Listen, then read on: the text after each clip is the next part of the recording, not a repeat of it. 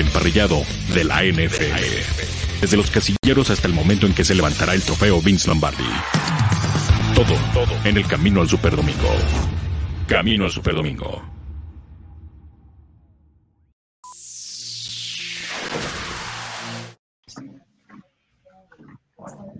¿Qué tal amigos? Bienvenidos a este camino al Superdomingo. Así, mira. Ah. Como a la Julian Edelman, ¿o cómo le hizo? Contemplando el tiempo, como que viendo la vida pasar en una silla en medio del estadio. Así se despidió ya abuelo Julian Edelman. ¡Qué ridiculez! Oye. ¡Qué ridiculez, caray! ¿Por qué hizo eso? ¿Por qué? Porque, digo, el mensaje fue muy bueno, pero ¿quién le dijo, güey, quédate aquí en el centro, deja pasar, escucha todos los momentos grandes de tu carrera? Y ya les dices, ya estuvo bueno. ¿Les gustó? ¿Cómo están? Bienvenidos a este camino del Super Domingo muy romántico, al estilo Julian Edelman. Pues es el romanticismo, es la nostalgia y es la improvisación, ¿no? Este, realmente eh, lo habían cortado, ¿no? Bueno, la verdad es que la semana pasada daba como pequeños destellos de lo que podría pasar, ¿no? Eh, él decía que no quería estar listo para una temporada completa porque tenía problemas en la rodilla, ¿no? Problemas crónicos de rodilla. Y hoy toma esta determinación. Eh, por un tema administrativo, el equipo de los New England Patriots eh, da a conocer que queda en libertad el jugador, ¿no? Se crea un gran revuelo en redes sociales porque ah, la especulación luego, luego empieza a correr el rumor de que se iba a ir a probar con eh, los Buccaneers y reunirse con su compadre, ¿no? En este equipo de los Tampa Bay Buccaneers, pero sale justamente este video en sus redes sociales donde da a conocer la, la, decisión de retirarse de la NFL, ¿no? Me parece que la rodilla no da más. Hay quienes todavía creen que podría ser un tema a la Rob Gronkowski de salir del retiro para regresar con el equipo de los Tampa Bay Buccaneers, pero a mí me parece que es una decisión decisiva. No tomas esta determinación de anunciar en un video tu adiós para después eh, regresar a la NFL. Me parece que él ha sido sincero hoy y, que simple y sencillamente la rodilla no da más cuando está a punto de cumplir 35 años de edad. Y que además creo que no tienen nada que demostrar, ¿no, Ian? Eh, un jugador de ese calibre. Imagínate que le dice, que no lo dudo, habló con Tom y le dijo, oye, vente a Tampa. Dijo, no, güey, ¿para qué quiero andarme yendo a Tampa Bay? Tú, no, no, o sea, ya, ¿qué, ahora sí que, pero qué necesidad.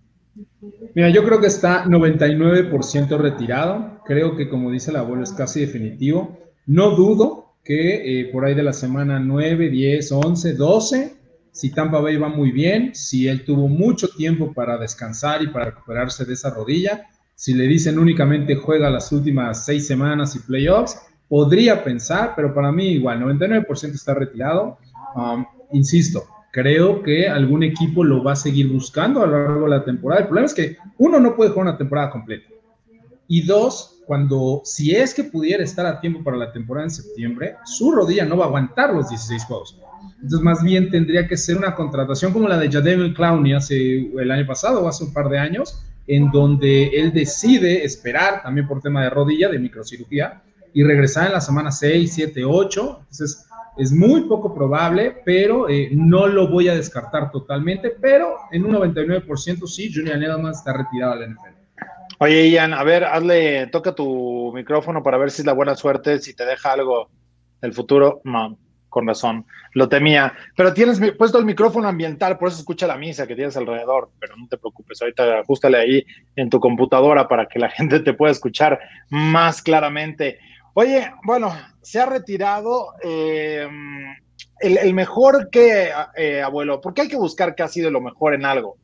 No, en algo le tenemos que buscar. Pues no sé. En, recepciones acrobáticas en Super Bowl para regresar de una desventaja de 28-3. Eh, Nada más no me vayan a empezar a decir que si es Salón de la Fama, por favor. O sea, es no, el mejor, no, no, no, no, no, no, Es el mejor receptor en la historia, en, en los playoffs de la NFL. el mejor receptor en la historia de los playoffs. No me digan eso, no, no, tampoco. No, está Jerry no? Rice, está. No, no tiene, el cuerpo de trabajo. No, oye. No, está detrás de Jerry Rice. O sea, por donde le quieras ver, eh, creo que es un extraordinario jugador, ¿no? Ya, Es un extraordinario jugador para el lugar en el, en el que fue seleccionado. Séptima ronda. sí, claro, ¿no? O sea, sin lugar a dudas es un tipo fuera de, serie de, cómo lo seleccionaron. No era el mejor talento disponible, es un tipo con una gran capacidad de trabajo, con mucha disciplina y me parece que porque ni siquiera es el mejor receptor. Ni siquiera era receptor en colegial. era coreback. Era coreback, exactamente. No, es, es, un caso admirable, pero no, no, no, lejísimos de ser este Salón de la Fama, lejísimos. O sea, no, no creo que recibiera, o sea, ni el 20% de los votos necesarios. O sea, no. ¿Por qué no, podría ser eh, jugador ah, sus números, de la Fama? Sus números no lo avalan. En el Salón de la Fama, gran parte del Salón de la Fama son números. No son jugadas este, memorables ni momentos exitosos, no. De esos hay millones, ¿no? Este, los números son importantes. Eh, no tiene el, cuerpo de trabajo. Creo que no tiene ni siquiera 7 mil yardas totales en su carrera, una cosa así. O sea, no, no, no. Ah. Tuvo, tuvo dos o tres temporadas extraordinarias en la NFL, que, esa es otra. En el Salón de la Fama, quizás, solo quizás, el aspecto, el segundo aspecto más importante después de los números, de las estadísticas, es longevidad. Porque años exitosos ah, debe de haber mil jugadores con un año fuera de serie, con un récord que quizás nunca más vaya a romper nadie. Un año. O sea, la longevidad. hay un puntaje. Hay un puntaje que, valora la, cantidad de puntos, entre comillas, que te daría el ser un jugador del Salón de la Fama que tiene Pro Football Reference, que es muy buen ejercicio. Para que se den una idea de lo que hizo Jerry Rice como receptor, tiene 311 puntos. Quien le sigue no tiene ni la mitad que es Randy Moss. Y tampoco Marvin Harrison, si es que nos vamos a los números. Atrasito viene Larry Fitzgerald, que ha jugado toda su vida, literal, creo que como desde los dos años para tener esos números. y eh, Terrell Owens. O sea, y bueno, y, todavía Steve Larian, que también muchos decían sus números son inalcanzables. a, esa distancia, a esa distancia está Jerry Rice. ¿Y cuántos puntos creen que tiene Julian Edelman para evaluar probablemente su carrera y decir valdría la pena o no valdría la ah, pena llevarlo? ¿Cuántos son de Jerry Rice? 311. Y el que le sigue 149. O sea, ah, Edelman debe, tener... unos 60. 111. No. Tiene 36 claro, puntos. Claro. O sea, yo dije 60. No, olvídalo. Está todavía un poquito por encima de Des Bryant, por ejemplo. O Plaxico claro. O hasta el mismo Terry Glenn, que estuvo ahí con, ¿no? Y bueno, ¿quieren saber quién está bajito de él? Michael Thomas. Y eso que apenas va ni siquiera a la mitad del viaje. Y así, bueno, la lista podría ser muy interesante para poder discutir y argumentar. Discúlpenme, pero no hay, no hay ni debate. No, no, no, no hay debate. No hay debate. Ahora, evidentemente los playoffs Ajá los playoffs le dan una, no sé si una posibilidad, pero una, una, esperanza, una ilusión de lo que hizo, no por la recepción que le ayuda a ganar a los, los Patriotas a un Super Bowl, pero la, capacidad que tuvo. 118 recepciones en playoffs. Es el segundo en la historia de la NFL. Pero eso habla más de la cantidad de pases que le lanzaron, porque su porcentaje de completos en relación a la historia debe ser similar al de todos los demás. O sea, si recibió 118 es porque le han lanzado 150, vamos. O sea, eso no es.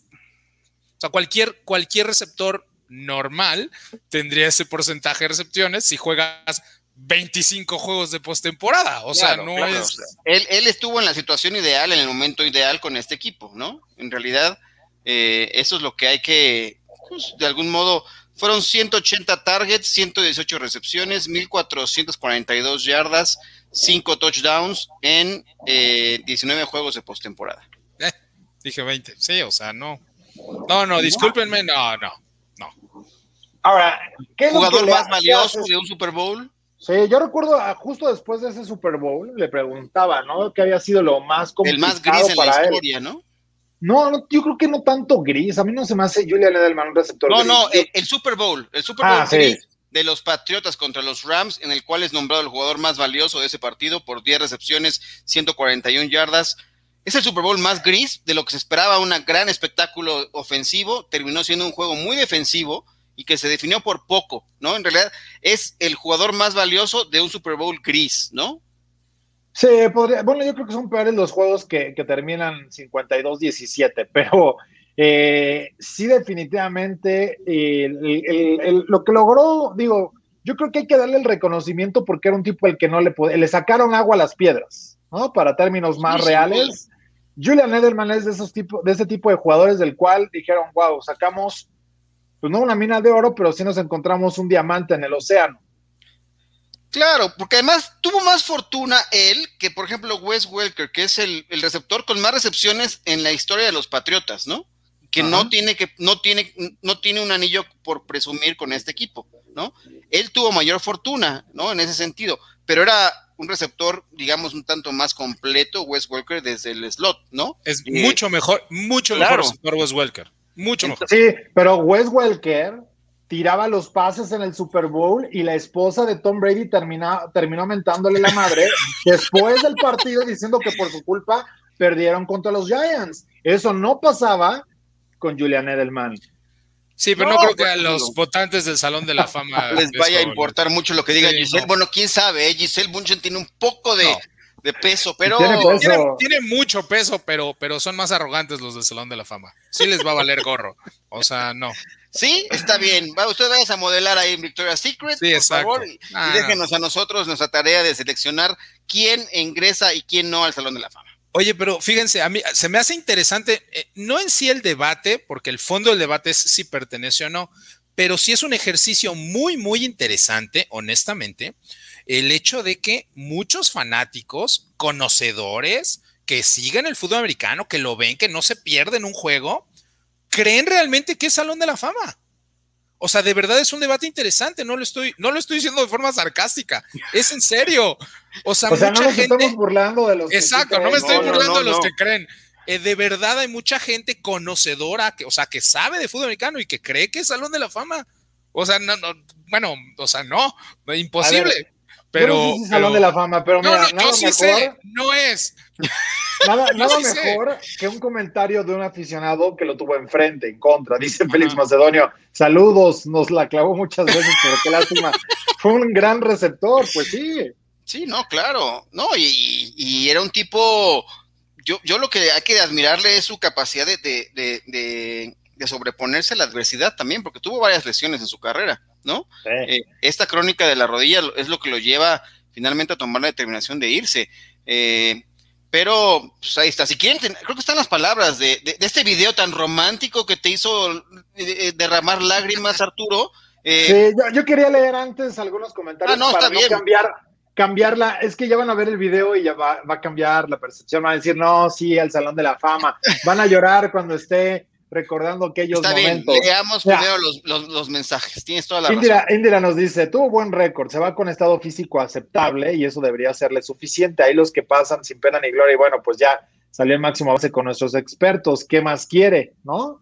O sea, ya. Ya, ya, lo, ya le dimos espacio. Si fuera por jugadas por playoffs, ¿cuántos habría? El Hall of Famer es la crema innata de jugadores y este no no cuaja para ello. Mi humilde opinión, concuerdo con Ian. ¿Quién más anda por acá? Nos dice Anael González. Rice, el auténtico greatest of all the time. Eh, luego, Ángel González, que decía gracias acá por andar transmitiendo. Alejandro Montiel también se reporta. Eh, y decía, de hecho, Jesús Niebla, voy llegando y escucho la aberración de que sí es Salón de la Fama. Claro que no, es un buen receptor, pero hasta allí.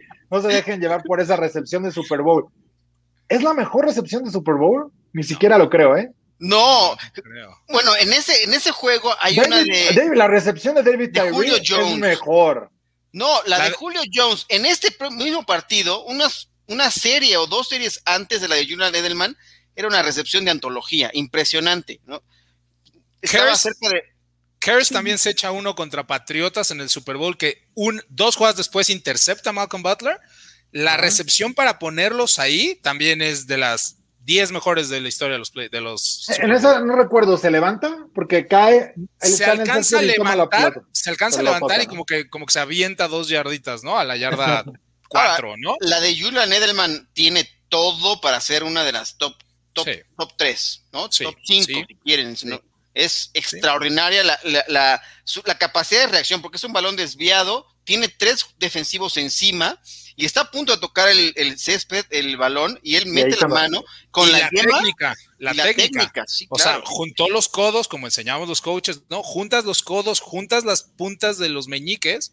Este, y, abajo del balón, o sea, y en esa fracción sí, no, es, es, impresionante. La recepción es impresionante. Y el significado que tiene también la recepción en esa remontada, ¿no? Aunque, sí, totalmente de acuerdo, pero hay que recordar que en esa jugada era una free play habían marcado offside. Obviamente el resultado de la jugada es mucho más importante, pero lo que voy es, se arriesgaron o él se pudo arriesgar porque todos los Patriots sabían que era una free play, ya había castigo. Claro. Oye, aplicó la de voy a tratar de agarrarla así para que, porque pues ya. Porque no pierdo nada. No, pierdo, nada. Si me regaña el coach, ya ganamos cinco yarditas, no hay problema. Nos dice acá Lupita, dice, eh, acá le está escribiendo a Ian, tú eres sabedor de este deporte, exacto, Ian. Van a decir que ganó tres Super Bowls y que con eso. Y, José Rodríguez dice: Edelman es más un Ring of Honor, pero no es un Hall of Famer. Me, parece que puede, que, que debe estar, ¿no? No, no le da para hacer un Ring of Honor ahí en Foxborough. Dijo, total, se despidió así, ¿no? Ahí se despidió. Forever, Foxborough Forever, ¿no? Forever Foxborough. Forever, exactamente. Ese es el, el, lema de su despedida. O sea, sí tuvo partidos trascendentales en postemporada, ¿no? Eso fue donde creo que más brilló. En el momento Oye, está, esto está buenísimo. Chécate lo que dice Héctor, Héctor Mena. Se retiró el mejor quarterback que tenían los Patriots.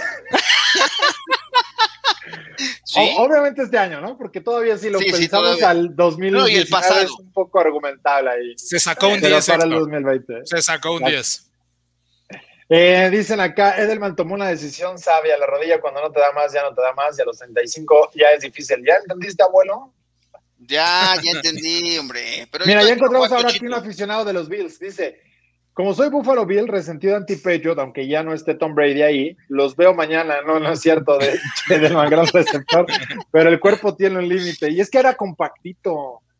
Se veía bien de luchador. Cuando vino aquí, cuando vino aquí, se veía bien de luchador. Sí lo deberían trepar en lugar de octagón, uno de esos. Él ¿eh? sí la armaría bien. Es como Rey Misterio. Oigan, les, les, voy a hacer un comentario. Eh, tuve la oportunidad de eh, estar con Edelman en una sesión de entrenamiento privada, habíamos pocas personas, porque su entrenador eh, privado, ¿no? O uno, para, para que no hacer chisme, uno de sus entrenadores privados él eh, trabajaba sus pretemporadas en Rikes Center en Palo Alto, California, y uno de sus entrenadores privados alguna vez estuvo a cargo de la preparación física de los Tecas de la UDLA, Tom Dempsey, si lo está viendo, le mando un abrazo hasta allá, hasta Palo Alto, California. Entonces tuve la oportunidad de verlo. No creo. No, no tienen idea la clase de atleta, ¿eh?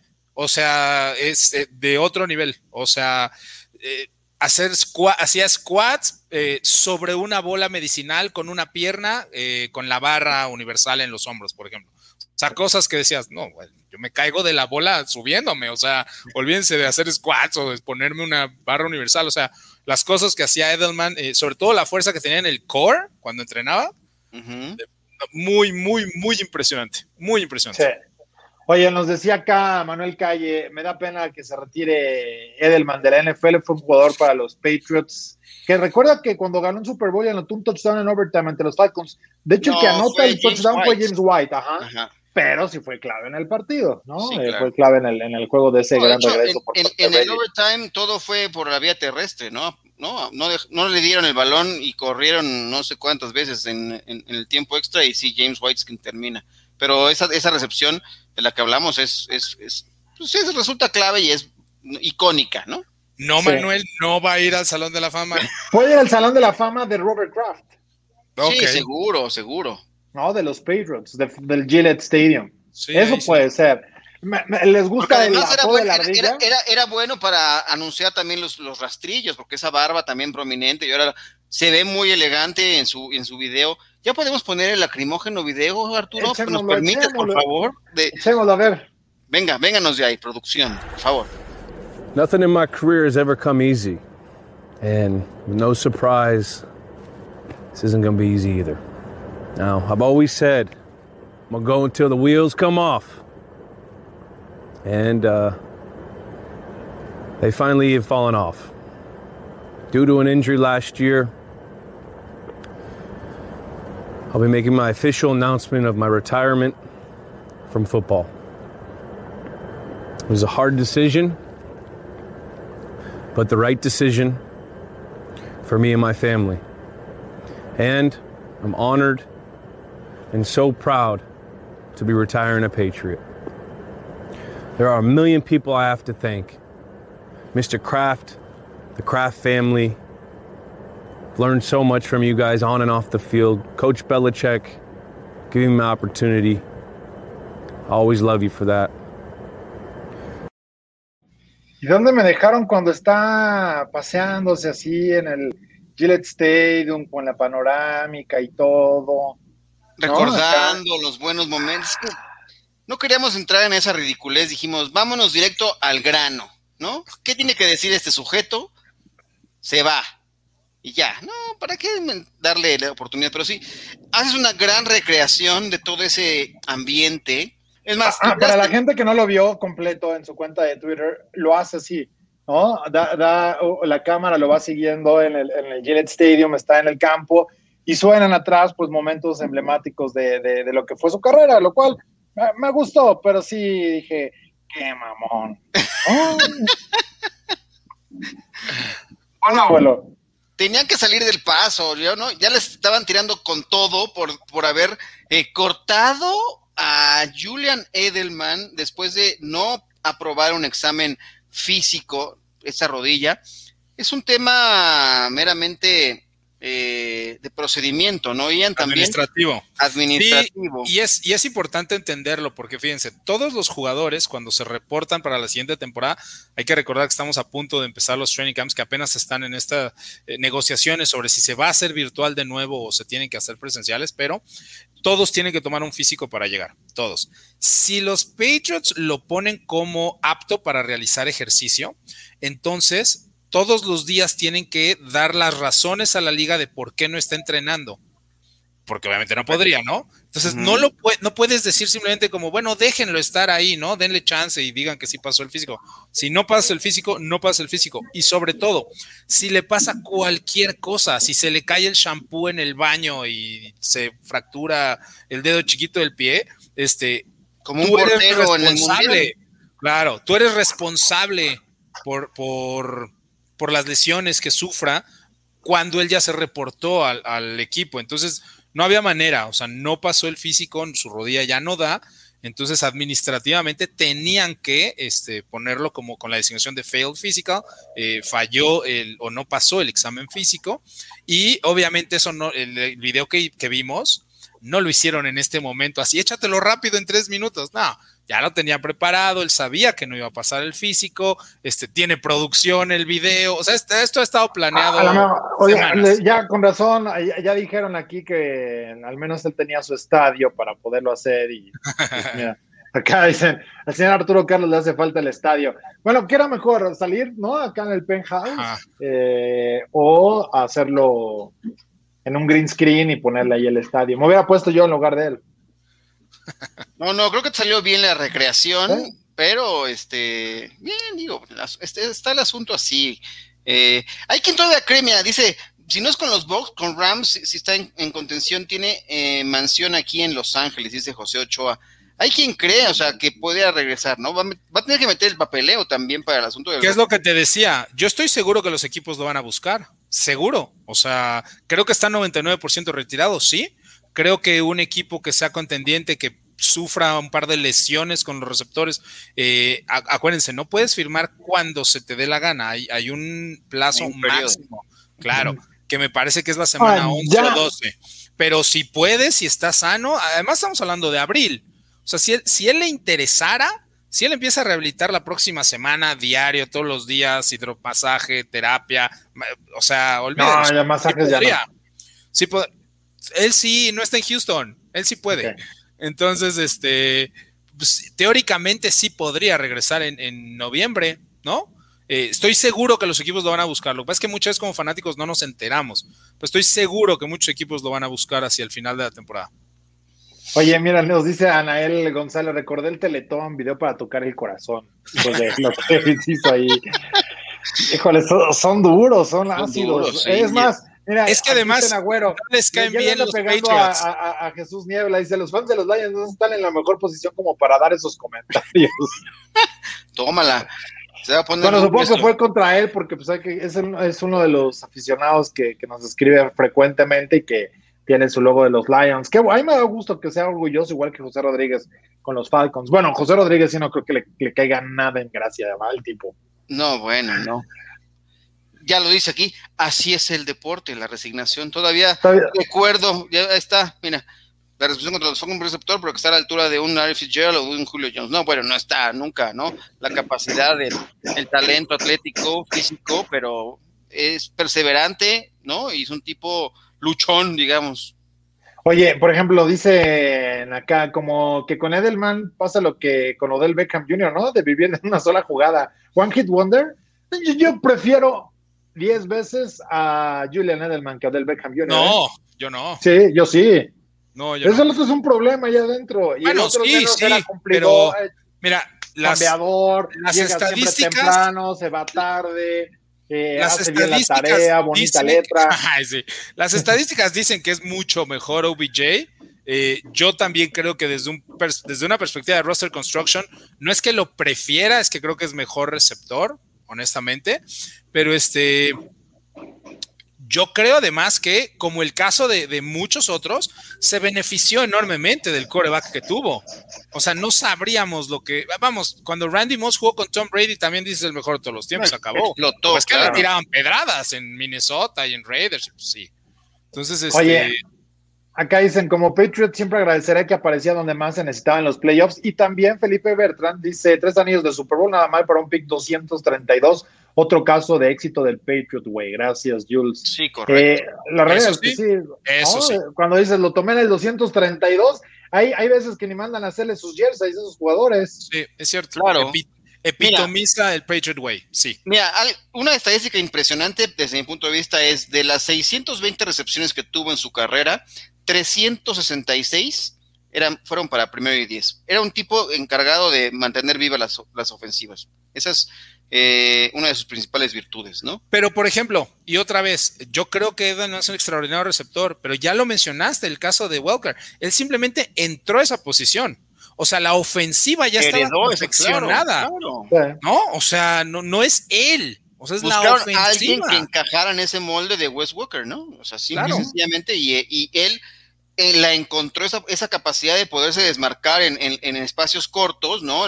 saliendo desde el slot y ahí encontró su nicho, ¿no? Pero sí, buscando esta estructura de receptor chaparrón, buenas manos, ¿no? Al momento de tener la habilidad de, de, ser coreback en, en, su carrera colegial, pues por supuesto que manejabas bien el balón, ahora nada más era cuestión de conocer las rutas y ejecutarlas, ¿no? Por eso trabajaba mucho. Y ya nos dice acá justamente José Cho, y no se olviden que era quarterback en Kansas State. Que ya lo mencionamos. Muy eh, importante. Y acá dicen, pero igual él, o sea, Edelman ya no se siente seguro. Como dijo en el video, la decisión es lo mejor para él y su familia. Posiblemente siente que una nueva lesión ya no le deje bien en cuanto a poder regresar. Pero nos dice Anael González, 50 masajistas para dejarlo al 100 y con eso está del otro lado. Pero bueno, es parte de lo que hay detrás de esta, pues ya este anuncio del retiro por parte de Julian Edelman. Pero ¿qué les parece si nos vamos a hablar de lo que nos toca hoy? Es a lo que teníamos planeado. Exacto, lo que teníamos planeado. Ok.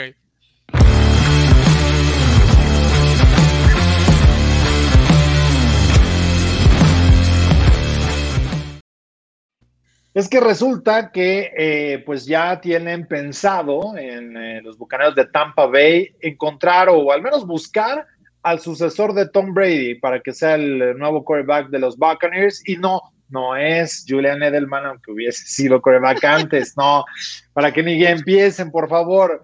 Pero justamente hay alguien por ahí que se puede encontrar un poquito más adelante en el camino, en el draft del equipo de los Bucks y justamente eh, por acá nos dicen, Ian, eh, que Chris Sims piensa bastante bien de Kellen Mond de Texas A&M. ¿Tú cómo ves? Chris Sims, no le hagan caso a Chris Sims nunca. nunca le hagan caso a Chris Sims. Esto es bien importante. No, no, no. Esto es bien importante.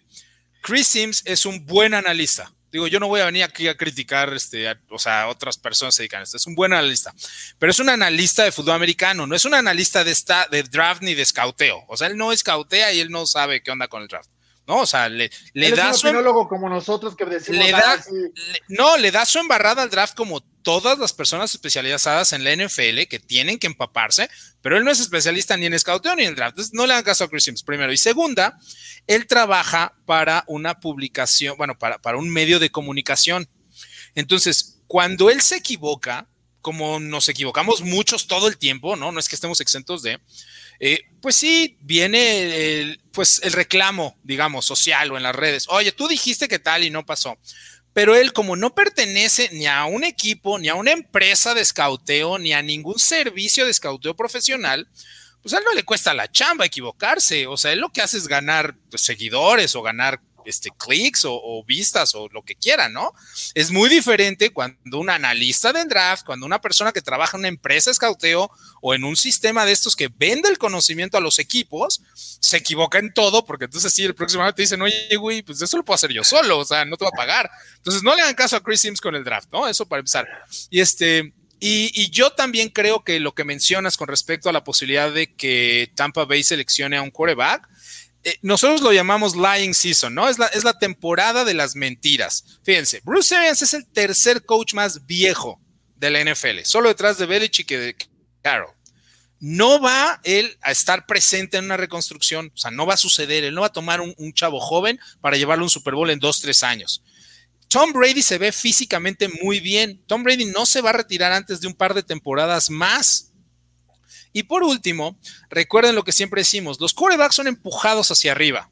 ¿No? Aunque no sean los más talentosos o no son uno de los 32 jugadores más talentosos. Entonces, ¿qué es lo que está haciendo Buccaneers diciendo que a lo mejor toma un coreback? Le está diciendo a algunos equipos que a lo mejor el coreback que ellos estaban esperando tomar en la segunda ronda, quizás ellos los puedan tomar en primera y entonces, pues adiós a los que pensaban que eso podía suceder. Entonces, lo que están diciendo es, esto a la venta, ¿no? Mi, pick, como sucedió con Teddy Bridgewater, que fue la, selección número 32, ¿no? De Minnesota, como sucedió con Lamar Jackson, que fue la, selección número 32 con los Baltimore Ravens, porque eh, más allá de que sea una primera ronda o no, te da ese quinto año en el contrato en novato, que en la posición de coreback es muy importante. Entonces, no, no van a seleccionar un coreback con la posición 32 los Buccaneers. Es season, eso no tiene ningún argumento lógico, digamos. Ahora, ¿a quién podrían tomar los Buccaneers en caso de querer construir con un En una segunda, tercera ronda, ¿quiénes podrían ser una buena opción? Ok, recuerden que hasta Tom Brady, Bruce Imagínate que tú eres el coach Ian Roundtree en los Bucks hoy y que dice, sí, a mí todavía me quedan 20 años de carrera como coach, bueno, al menos Exactamente. 10. ¿Qué es lo que podrías tomar para poder estar ahí en los zapatos de Bruce Arians con unos cuantos años menos? Bruce Arians siempre, siempre ha preferido quarterbacks con brazos muy fuertes porque tiene una ofensiva vertical. Tuvo que ajustarse un poco y dejar que Tom Brady hiciera su magia para ganar este año, pero nos la pasamos toda la temporada platicando de esa desconexión que había entre el sistema de Bruce Arians y cómo jugaba Tom Brady. Tom Brady es un jugador mucho más cerebral, con un brazo ya no tan fuerte y que explotó lo que le daban las defensivas. Entonces, piensen en quarterbacks con un brazo muy fuerte, piensen en, en quarterbacks como Kyle Trask de Florida, por ejemplo ese sería idóneo para el sistema de, Tampa Bay. Piensen quizás en jugadores como Felipe Franks de Arkansas, que también estuvo en el Senior Bowl. Es un jugador de 6 pies 6 y de 260 libras. Esos son los tipos de quarterbacks que, Tampa Bay y en específico Bruce Arians seleccionaría hacia el futuro. Sí, ahora a mí me, gusta esta opción eh, con Trask, que evidentemente está mucho mejor colocado que Kelmont. Nos decía por ahí eh, Indira Guzmán, ¿no? Que ha ganado un poquito más de adeptos eh, junto con Trusky Mills, pero sí, definitivamente todos creo que traemos, o la mayoría, a, a en esa sexta posición, que incluso todos sabemos que serán cinco quarterbacks reclutados en la primera ronda. Yo, yo leía una, una, un pick, una apuesta ahora en la línea de juego, que lo pueden seguir todos los días a las 12 eh, en estos mismos espacios. Y, justamente hay, hay el debate si habrá un sexto quarterback en la primera ronda seleccionado. Podría haber, porque además lo habíamos, lo habías comentado, Ian, que hay quienes lo han hecho, como fue el caso de los eh, Ravens con Lamar Jackson, para que puedas hacer eh, extensivo a un quinto año a estos jugadores. Entonces, si lo vas a tomar en el pick 37, mejor tómalo en el 32, sube por esas oportunidades y tienes un año de contrato con un quarterback relativamente barato. Exactamente, pero estamos hablando, ojo, de equipos que regresan de la segunda ronda a la primera, no de equipos que están en la parte final de la primera, porque además, históricamente esos equipos ya tienen un roster preparado y están a dos o tres jugadores de poder competir por un Super Bowl. No vas a gastar una primera ronda en un coreback eh, cuando ese jugador, pues en teoría es una posición única, se dice única porque que solo juega uno en todo momento y este no va a poder jugar porque ya tienes un titular. Entonces, no, es, desperdiciar un, pick. Hay un dato, ¿no? Desde 2005 a la fecha, los equipos que participaron en el Super Bowl la temporada previa solamente han seleccionado a ocho corebacks, ¿no? En, en, sus posiciones, que son las últimas rondas de la primera ronda, últimos picks, perdón, y de esos ocho, ninguno fue una solución a largo plazo para sus equipos, ¿no? No, nadie se quedó para ser trascendental en ese equipo, entonces eso también juega a favor. Pero si quieren, vamos, la pregunta del día está ahí, ¿no? Eh, sobre eh, quién podría ser una opción ahí. No sé si les parezca que vayamos a esa materia. La encuesta del día. Camino al Superdomingo. Bueno, la encuesta dice de la siguiente manera: sería una buena opción para los Buccaneers en la posición de quarterback para aprender desde la banca de Tom Brady. ¿Y quién? ¿Quién podría ser ese indicado? ¿Kyle Trask? ¿Kellen Moon? ¿David Mills?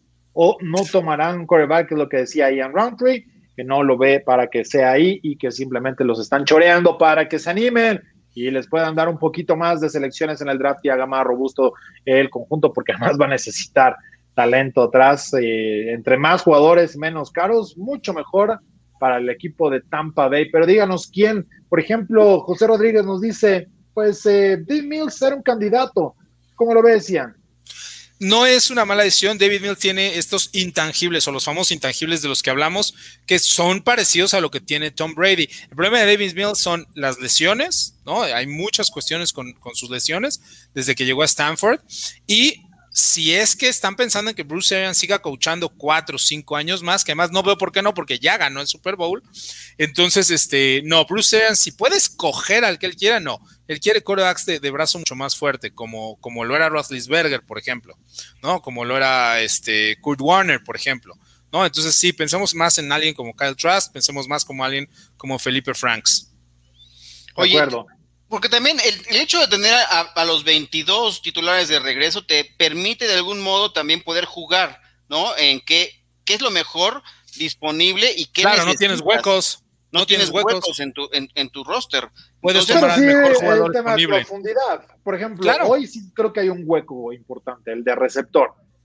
Al no tener a Antonio Brown asegurado es una baja fuerte para el equipo de Tampa Bay que jugaron sin él parte de la campaña y, que fue factor después cuando ya llegó y que yo no lo llamaría un hueco, pero sí, sí, tienes toda la razón. o sea, no, es un hueco, pero no, es que hay equipos que tienen huecos, hay equipos que llegan, por ejemplo, eh, tú que eres experto en los Steelers, Steelers tiene un hueco en el tackle izquierdo. Nadie de, su, de su roster puede ser titular en la NFL de tackle izquierdo el día uno. No, no tienen. Es un hueco o en primera o en segunda ronda van a tomar un tackle izquierdo, que además va a tener que abrir muy probablemente en semana uno. Eso es un hueco. Claro. Claro.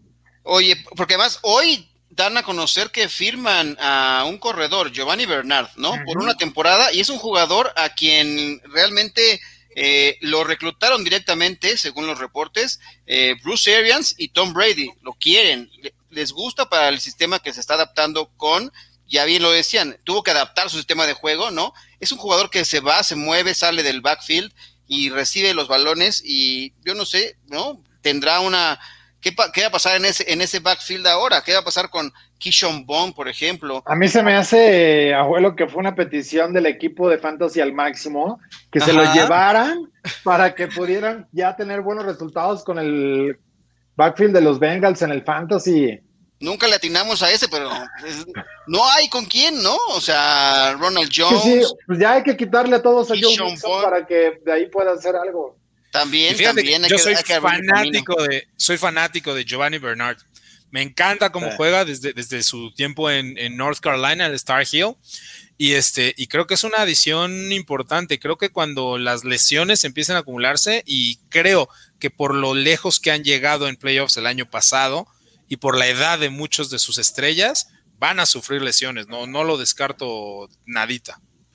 Ahorita vamos con la eh, sesión de preguntas y respuestas con Ian Roundtree, y ya vamos a tener eh, a partir de esta semana eh, pues el show de preguntas y respuestas para el front office que encabeza Ian Roundtree desde su casa. Pero bueno, ¿qué me dicen, por ejemplo, de esta situación con pues Britt Reed, ¿no? El, porque nos preguntaban también sobre qué es lo que deben tomar en el mock que Ian Roundtree no suele hacer. Eh, pero le vamos a poner presión para que hagamos unas tres Siempre lo hago un día, o dos antes. Vamos a poner presión, no te preocupes. Y si luego lo hago yo y te voy preguntando. Tres rondas de. Pero, oye, qué, situación tan complicada para, para Andy Reid, ¿no? Perdió un hijo porque falleció. Y ahora, Britt Reid, eh, pues, enfrenta cargos por manejar bajo influencias eh, de sustancias y, pues, ya ex coach de, de, linebackers en los Chiefs podría pasar entre uno a siete años en prisión por el accidente que provocó previo al Super Bowl. Recordarán que no viajó y que se generó ahí mucho ruido al respecto cerca del estadio Arrowhead y, que habían lesionados eh, con menores, etcétera. Eh, se piensa entregar eh, y de alguna manera, bueno, se fijó una fianza, 100 mil dólares, pero creo que es una buena señal esta para tratar de bajarlo de siete años en prisión a uno. Sí, es una, una situación importante, pero qué, qué complicado esto, abuelo. Sí, porque además tiene antecedentes, Britt Reed también, por eso lo, quiso llevar Andy Reid con él, después de la tragedia de su otro hijo que falleció también involucrado en temas de sustancias prohibidas, eh, se lo llevó a staff de los Kansas City Chiefs y este trágico accidente, porque además eh, estuvo bebiendo en el estadio y saliendo muy cerca del estadio donde se produce el accidente, porque venía manejando además exceso de velocidad en una zona de 60 millas, estaba manejando 85 millas por hora y embiste a una, a, una camioneta que había estado, se había detenido a asistir otro coche que se quedó sin gasolina, ¿no? Y eso le provoca lesiones a una menor de edad, ¿no? Fracturas en el, cráneo. en el cráneo y pues, lesiones cerebrales. ¿no? Entonces, pues sí, lamentable la situación. Eh, enfrenta cargos grado D de manejar bajo la influencia de sustancias prohibidas y eh, por eso es que se fija esta, esta fianza para que pueda afrontar el proceso en libertad, ¿no? Y, ver qué, determinan eh, ya el, juicio que se le vaya a seguir al respecto, porque tendrá que ver, haber, habrá verificaciones sobre su condición sobre lo que, lo que bebe o no beba, ¿no? Es un tipo que en su momento tuvo problemas con el alcohol, entonces, pues bueno, este, así está la situación y, pues vamos a ver qué, determina de forma legal, ¿no? El asunto de, los cargos que enfrenta ahora el hijo de Andrew Reid. Pues afrontar esta parte y ojalá que salga lo mejor para todas las partes involucradas, evidentemente para las víctimas principalmente, pero sí una noticia eh, complicada, ¿no? Para, para, el equipo de los Chiefs por parte de su staff y por supuesto porque también es hijo del head coach de los, eh, de los jefes. Pero aprovechando, Ian, en tu mock, ¿a quién agarrarían los Chiefs? Habías dicho un liniero ofensivo o defensivo. Los Chiefs, sí, yo creo que van por un liniero ofensivo o por un liniero defensivo. Es la profundidad que hay en esta generación del draft. Son premium positions Además, eso beneficia porque son más caros en la agencia libre. Y eh, e importante, ellos empezaron a construir esto, obviamente ya hace varios años, y la estrategia fue, lo dijimos en un programa hace muchos meses, construirlo como, lo, como construyeron los Colts de Indianapolis, ¿no? Que a pesar de que tenían ciertos huecos en otro lado, seguían dándole armas a Peyton Manning. ¿No? Seguían trayendo receptores, ya las cerradas y, lineados ofensivos y descuidaban un poquito la defensa. Eh, obviamente todos vimos los problemas que tenía la línea ofensiva. No es para nada descabellado pensar que van a tomar un línea ofensivo, pero este, la profundidad del draft está en esa posición, entonces sí creo que podrían tomarlo en segunda ronda. Eh, liniero defensivo, desde luego, también es importante porque están pagando eh, dinero por eh, veteranos. Cuando tú pagas dinero en agencia libre a veteranos, como el caso de Jaron Reed que acaba de llegar, como el caso de Frank Clark que llegó hace un par de temporadas, significa que no la drafteaste bien. Eso es lo único que significa. O sea, obviamente todos intentan draftear casi de todas las posiciones cada año y cuando tienes que pagar mucho por un agente libre es porque no, no drafteaste bien esa posición. Entonces se me hace lógico pensar en, en esas posiciones como, como las más probables para los Chiefs. ¿Algún nombre que quieras darle ahí al aire? Sí, este, fíjate que en cuestión de eh, tackles defensivos, insisto, se está volviendo cara la posición para ellos, eh, así que creo que van a, además de eso, pues creo que sí van a intentar eh, rejuvenecer su establo de alas defensivas. Yo creo que obviamente los, los nombres más importantes, Ojulari, Jalen Phillips, eh, Payne, no van a estar ahí.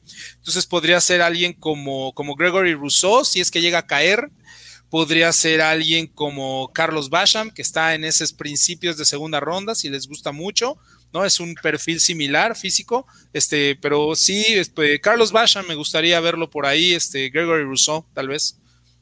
Muy bien, eh, por acá nos dicen, Brady tiene firma dos temporadas más, sería para el siguiente draft que tomaran quarterback, no. Él tiene contrato hasta el próximo año. Él juega el 2021 bajo contrato y después sería agente libre, pero Ian le ve todavía gracias a la dieta que decían por ahí que anda como lechuga, fresquecito, eh, todavía para que pueda seguir por ahí. Pero también, abuelo, el que se le dio por el desierto fue a, a James Conner, el corredor de Pittsburgh. James Conner, finalmente hay un equipo que ha mostrado interés, ¿no? Y ha ido a visitar a los Arizona Cardinals que tienen, pues no sé si la posición de algún modo necesitan profundidad, ¿no? Eh, Chase Edmonds no me parece que pueda ser un corredor de tres downs. Me parece que es un corredor pequeñito en su eh, físico y que eh, le podría caer bien un, corredor que lo complemente como James Conner. Eh, Ino Benjamin también está por ahí. Me parece que es un jugador de segundo año en la NFL, pero creo que podría aportar algo de experiencia James Conner para profundizar ese backfield. Sí, puede ser una buena opción. Eh, si eventualmente no le ofrecen algo, eh, creo que podría quedarse todavía en Pittsburgh, pero yo veo más probable su salida en ese sentido. Habrá que ver cuánto, ¿no? Cuánto dinero le ponen ahí, pero sí definitivamente está en esa, en ese lapso. Ahora, el que tiene también programado una visita es Jadevion Clowney, ¿no? Para ir con los Browns el miércoles. Eh, va a estar viajando el martes por la noche y de esta manera, bueno, pues estará ahí con las instalaciones en Berea, Ohio. ¿Cómo ves esto, Ian, para que pueda encontrar espacio con los Browns, Jadavion Clown? El problema que ha tenido Jadavion Clown en las últimas dos temporadas es que su sentido de valor es mucho más elevado que el sentido de valor que tienen los equipos. Por eso, si ustedes recordarán, tardó mucho tiempo en firmar los últimos dos años, ambos contratos de tan solo un año, el año pasado con los Titans, un año antes con los Seahawks. Entonces, eh, me parece que eh, va a suceder un poquito lo mismo. Me parece que lo que le puedan ofrecer los Browns en este momento no va a estar mucho en relación con lo que él está buscando. Yo calculo que él debe estar buscando entre 12 y 14 millones más o menos por temporada, ¿no? Eh, creo que es todavía un poco caro y también creo que lo que más le conviene a Jadavion Clowney es exactamente lo que hizo las dos temporadas. ¿Sabe quién lo hacía mucho? ¿Se acuerdan de este Tyler? Que nunca empezaba las temporadas con un equipo, ¿no?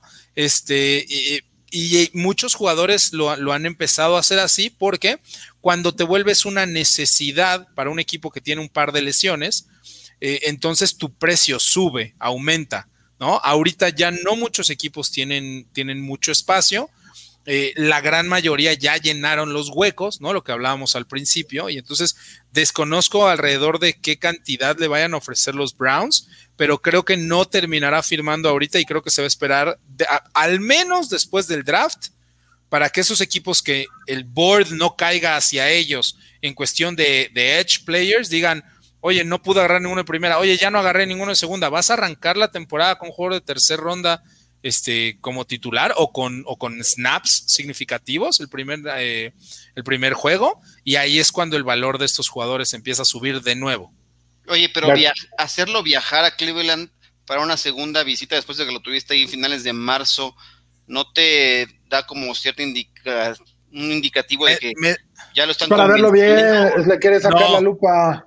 No, ¿cuál ha sido el problema de Clown estos últimos tres años? Quieren ver la lesión. La lesión. Claro, él sufrió una, se llama microfractura, que es una de las eh, lesiones más importantes eh, en las rodillas, o sea, que, con más eh, trasfondo y que más, y que más retiran jugadores, este, porque lo que hacen es que hay, hay demasiado desgaste y entonces te taladran los huesos y los cartílagos para que vuelva a sangrar la rodilla y vuelva a regenerar.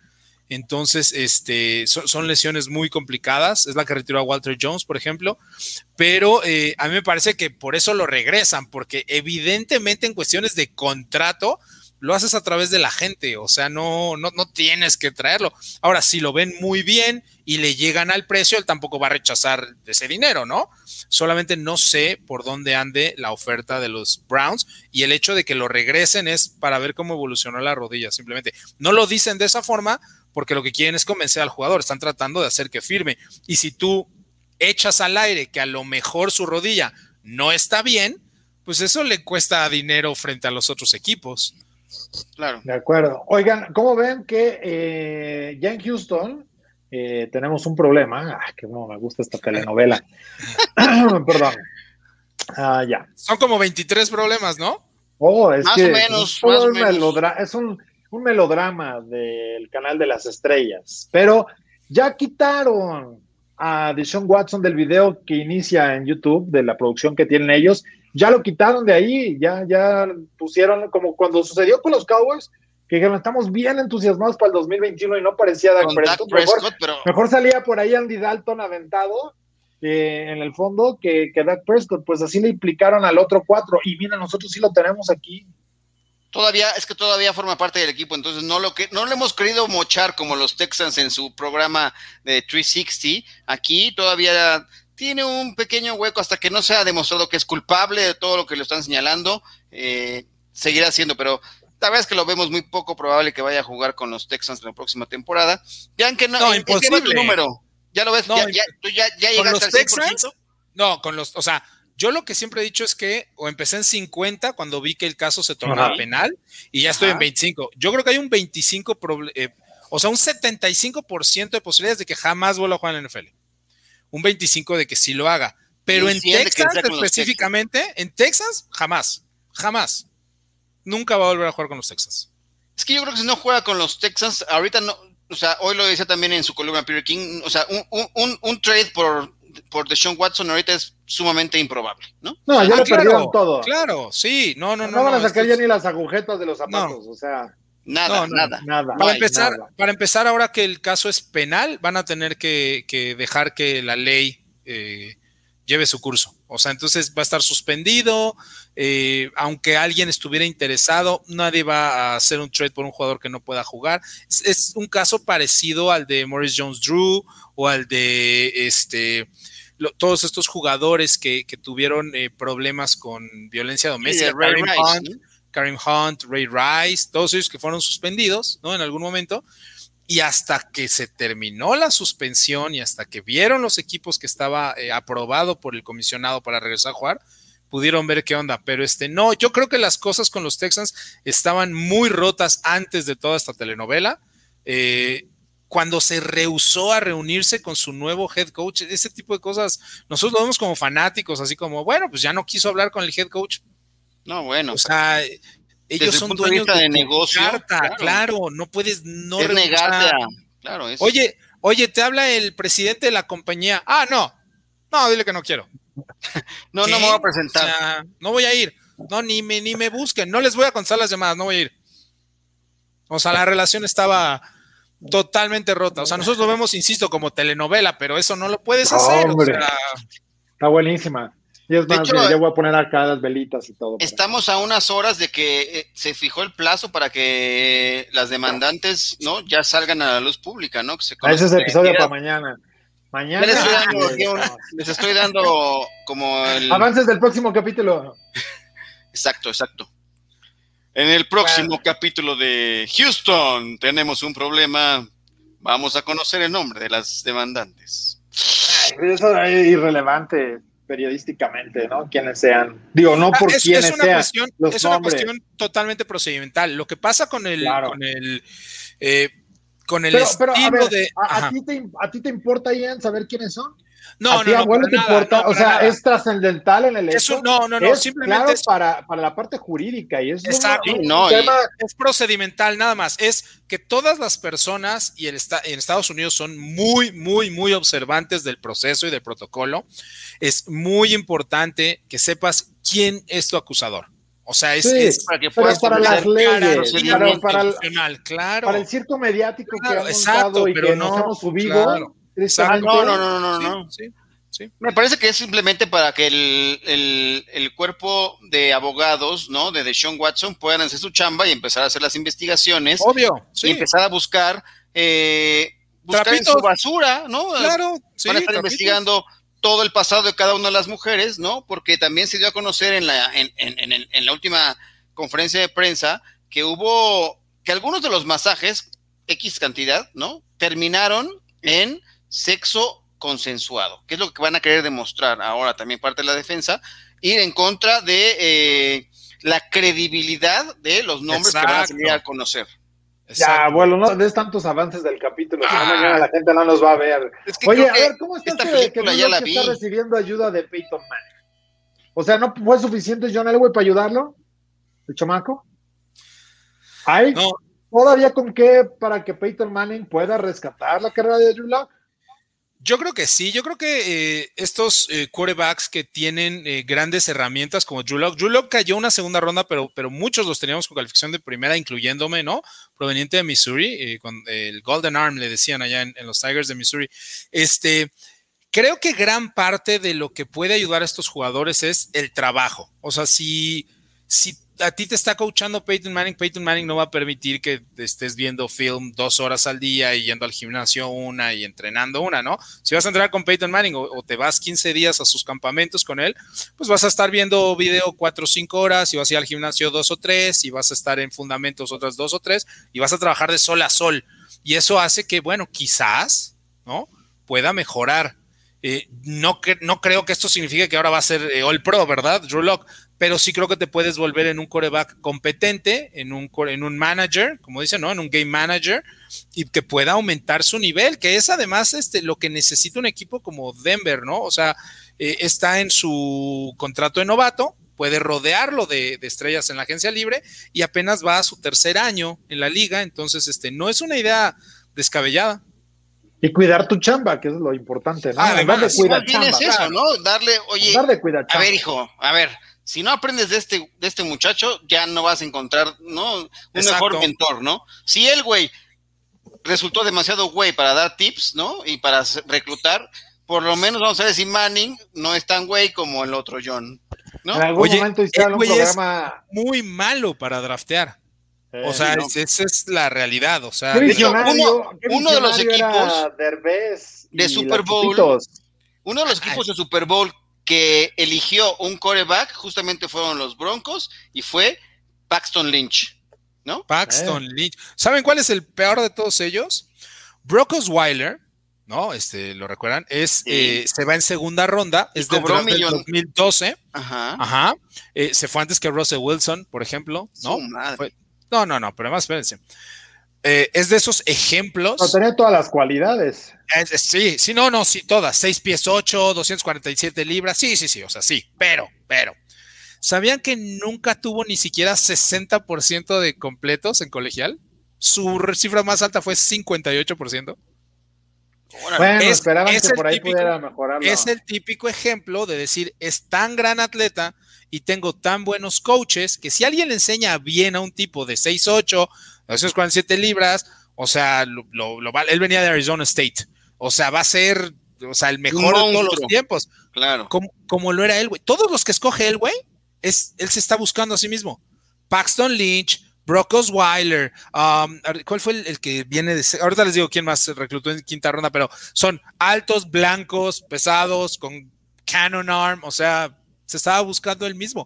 Es, honestamente, no, no digo, ya. ¿Qué razón ya tenía la Chupitos? ¿Qué razón es, tenía la Chupitos? es muy malo para Le draftear decía- él, güey. Cuando lo vio en el Pro Bowl allá en Hawái, le dijo el güey. Sí, pero no dijo, no terminó la frase que para draftear, pero yo creo que la andaban censurando ya la Chupitos.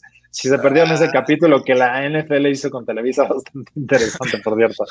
Eh, bueno, oigan, a ver, Shanahan y, y John Lynch siguen hablando de un bronco, eh, John Lynch, y siguen ahí de, de turistas. Ya eh, asistirán ahora al segundo Pro Day de Justin Fields y al de Trey Lance también, que no hay nada que hacer en North Dakota State, pero bueno, van a ir para allá.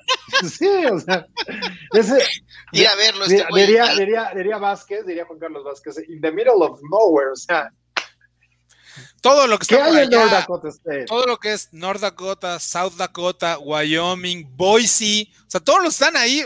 Bueno, Idaho. O o sea, No, ¿saben sí, qué? olvídenlo. Seguramente hay, hay alguna escultura del sartén más grande del mundo, por ahí en Ah, alguna, sí. alguna Sí, carretera seguro, perdida, sí. La seguramente. papa, la, pa- el- la- la est- la escultura a la papa Exacto. más grande del mundo. más Es lo que más se produce en, en Idaho, papas. Entonces, Oye, seguramente acá podrán ir a Vlad, visitarlas. Vlad, que ya llegó tarde, dice, ¿qué pasó? ¿Cómo que se retira Edelman?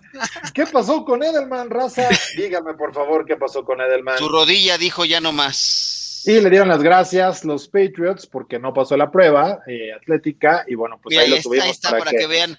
Ah, no, ya se fue, ya, ya, no, ya ni siquiera. Ah, ahí está, se está sentando. Así empezó el video, para que dijeran, ah, caray. para que la gente vea, ya no, vamos, ya no vamos a escuchar la gran Ve, ve- melodía. ve cómo suspira, ve cómo jala aire. Ah, bueno, o sea. Y las manos y. No, o sea, y lo mejor son las porterías del equipo de Foxboro del soccer. No, ¿sabes qué está buscando? Está buscando a alguien en la tribuna para ver quién le pueda decir algo, ¿no? Así como, ¿quién me va a aplaudir? ¿Qué? Y, y ahorita se escucha eh, cómo tiene una gran recepción en pleno Super Bowl y sorprende. Y, y, y, y, y bueno, así- Dos, cuatro, seis, sí, ya lo estaban todos. qué bonito, mira nomás. Pues ni modo. Ah, Gracias, eh, Julian Edelman. Y mi querido Vlad Cross, eh, si te perdiste obviamente la parte del show, puedes ir desde el inicio, trae cotorreo. Eh, pero pues sí, es una, una noticia triste para todos los fans de los, de los Patriots. Pero bueno, llegando al fin del programa, eh, eh, ¿qué pasó un día como hoy, abuelo? Tú lo has visto todo y ya para cerrar este lunes 11 de abril. Un día como hoy, fíjate que en el 40, antes los castigos de clipping, ¿sabes cuántas yardas te castigaban? 25 yardas de castigo. Bueno, pues en el 40 dijo la NFL, no, esto ya es demasiado, es una regla que es obsoleta, vamos a recortar el yardaje de 25 a 15 yardas de castigo por el clipping, así que esto ocurrió un día como hoy, de 1940, gracias a los amigos de Panini, que nos hacen recordar esta gran estampa de cómo la NFL ha ido cambiando las reglas y ya vendrán más cambios esta semana. No, si te fuiste muy lejos a tus tiempos, abuelo. Oye, 25 yardas, yo nunca pensé. Me dijeran, oye, el clipping te castigaba 25 yardas, yo diría no. ¿No? Eh, es Bueno. esas re- respuesta incorrecta, ¿no? Pura respuesta. Ahora ya lo sabes, en algún momento llegó a ser penalizado con 25 yardas de castigo. Yo pensé que ibas a, a platicar cuando en el 2000 dije, ya no, milenio, acá los Bucks cambiaron dos picks de draft con los Jets y se agarraron, ¿no? De, de darles a Ah, Keyshawn Johnson. Aquella no. vez, sí, agarraron eh, a, a, a Keyshawn Johnson y pues vaya que la, la armó, ¿no? Le dieron un contrato después de que lo cambiaron, 8 Sí. años y 56 millones de dólares, ¿no? Y ahí tuvo tres nominaciones al Pro Bowl en ese equipo y además fue campeón del Super Bowl eh, ¿Con en la Martín? temporada 2002. Ahí está. Exactamente. Pues ahí está. Proveniente Pues de ahí- USC. Correcto, USC. del Fire On. Oye, Feliz, y esa buena analista, a mí me gusta, ¿eh?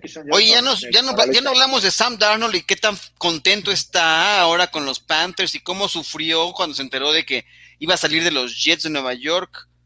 Hay un video ¿A al respecto, habló A al ver. respecto, está muy preocupado, le dolió muchísimo, pero escuchemos sus palabras para que podamos seguir llorando en este, Yeah. en este So, you know, obviously getting drafted as high as I did, um, you know, the, my expectations were to go in there, play 20 years and, you know, win Super Bowls. And, you know, that was the dream going in there. And, um, but obviously it didn't work out. And so, but I'm thankful and, um, you know, um, just thankful for the opportunity that, you know, that organization gave me, um, for the three years that I was with them.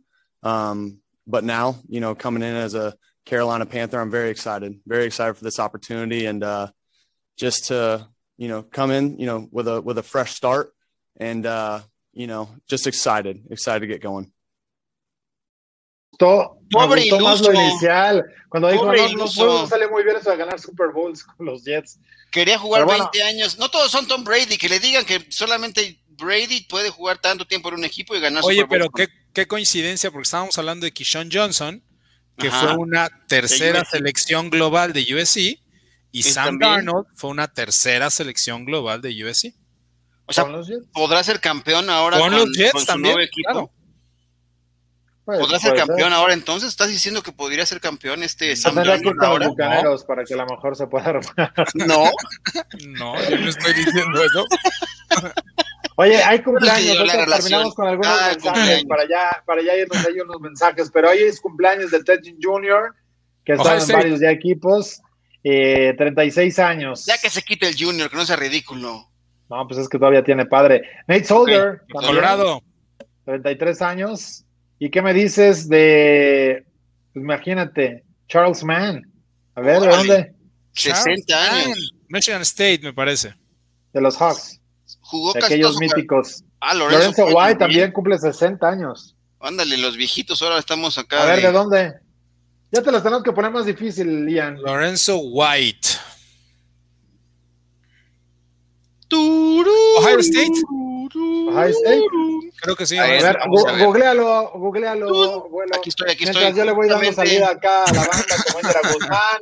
Alejandro Montiel dice que descansen. Vamos a buscar acá. Eh, Indira, no sé si sea mucha confianza, pero sí creo que deberían un respaldo. ¿Un respaldo? ¿O un respeto? Ah, pa- probablemente para, para. Ya traen acá la conversación, ya traen su propio programa, pero era sobre Edelman. El apellido algo pronunciado en español es flexible. Eh. ¿Qué más acá? Ah, que Edelman buscaba un Oble en forma de Dorito que vieron de Rusia. Lorenzo White, la, la- la pregunta sería: eh, ¿de dónde es? Universidad eh, de la que viene. No, ajá, Michigan. está- eh, eh, ¿Cómo se le conoce a los, eh, al equipo de los espartanos? ¿De, de qué universidad son? Bueno, hay varios espartanos, pues supongo que es Michigan State. Michigan State también. Sí Ah, que falló, Ian. Muy cerca, al menos le diste a la conferencia. Sí.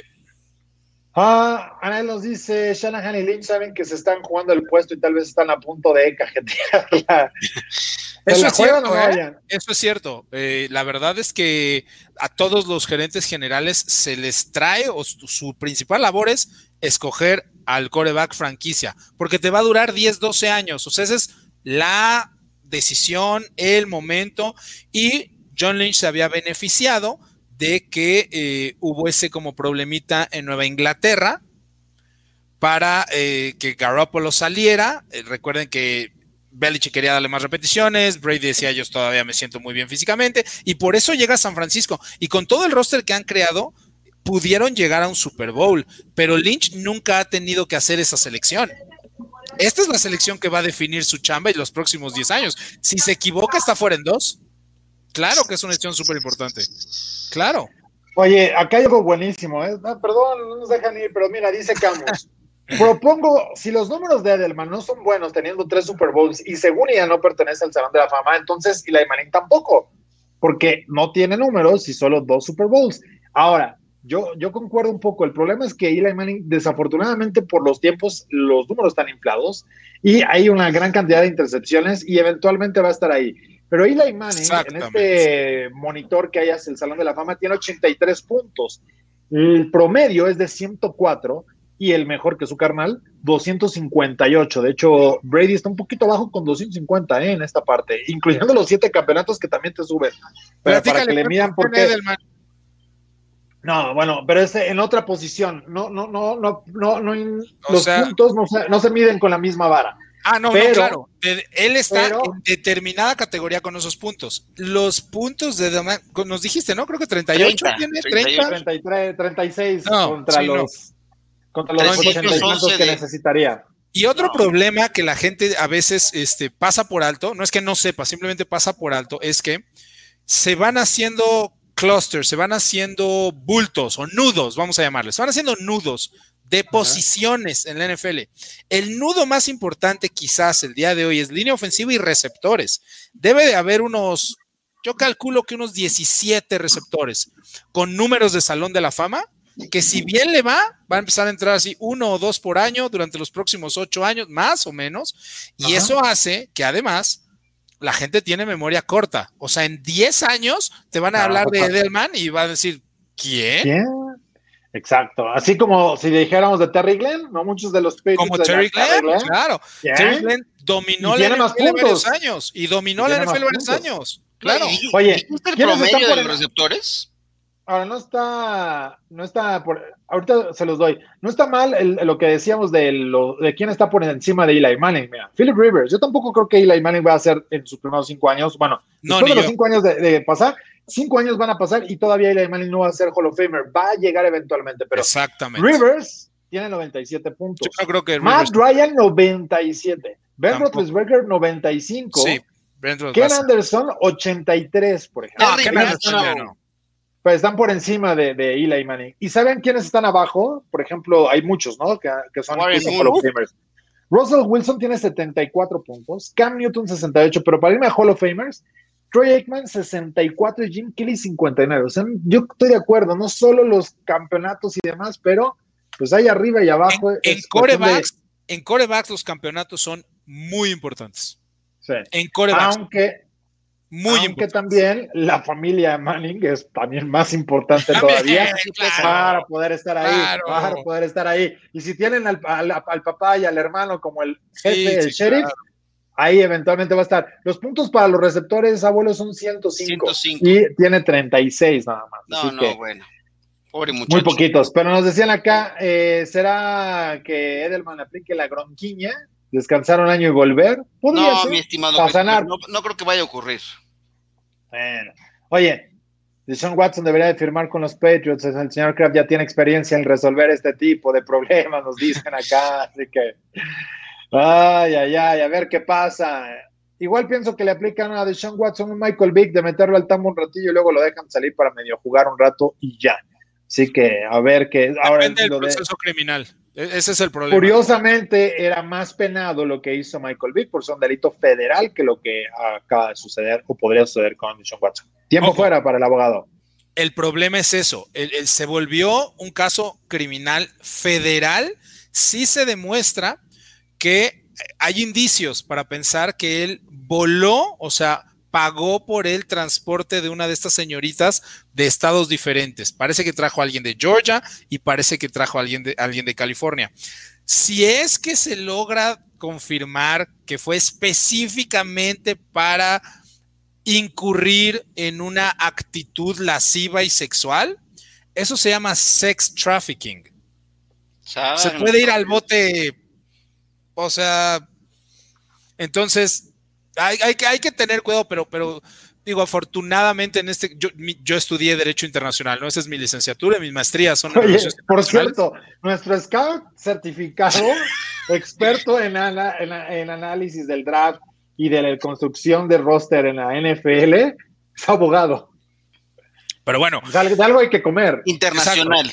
Y este, y eh, entonces, e, ese punto, si logran establecer el modus operandi, es decir, que lo hace constantemente, o sea, que no fue una vez en su vida o un par de, no, si se logra eh, establecer un modus operandi de Sean Watson y se establece que la señorita en cuestión, si es que sea cierto, la de California y la de Georgia, vino única y exclusivamente para dar el servicio que es de masaje, y Deshaun Watson incurrió en estas conductas. Yo no sé si hay mensajes, si después le reclamaron, etcétera, etcétera. Eso se llama sex trafficking. O sea, se puede ir 80 años al bote. O sea. Oye, yo, yo, yo, yo pensé que yo estaba dando adelantos de, la serie, pero ya Ian ya nos, eso nos dejó más picados. ya Ian ya nos, nos dio acá como que el adelanto de la temporada 2. Para que vean que siempre hay que aguantar. Siempre hay que aguantar hasta el final del programa. Siempre hay que aguantar hasta el final del programa. Pero bueno, nos vamos. Muchas gracias, eh, gracias. abuelo. Gracias a ustedes, muy entretenido como siempre. Y bueno, se fue un buen receptor que no va a llegar al Salón de la Fama, muchachos. Pero lo vamos a extrañar. Todos ustedes lo quieran. Brady no, será así. sus secuaces lo van a extrañar aún más. Muchas gracias, Ian. No, muchas gracias a ustedes, dando la paso increíble los lunes aquí en Camino a Super Domingo. Este... Pues vente todos los días en la semana. Sí, ok. Este, sí, está bien, sí. Este, gracias por la invitación y gracias a todos los que, los que nos ven y gracias a la producción. Venga. Así, es. Oye, ya está para, mira, para que descansen bien. Nos dice, hoy cumple dos semanas que Baylor Bears le ganó a Gonzaga Bulldogs. Felicidades a los Bears. Esos Bears sí ganan, no los de Chicago. Nos vamos, muchas gracias. Esto fue Camino al Super Domingo. Yo me despido, Arturo Carlos, con todo el equipo de producción. Grecia Barrios, eh, Jessica Villegas. Hasta la próxima. Esto fue Camino al Super Domingo, el programa que te acerca al emparrillado de la NFL. Camino al Superdomingo.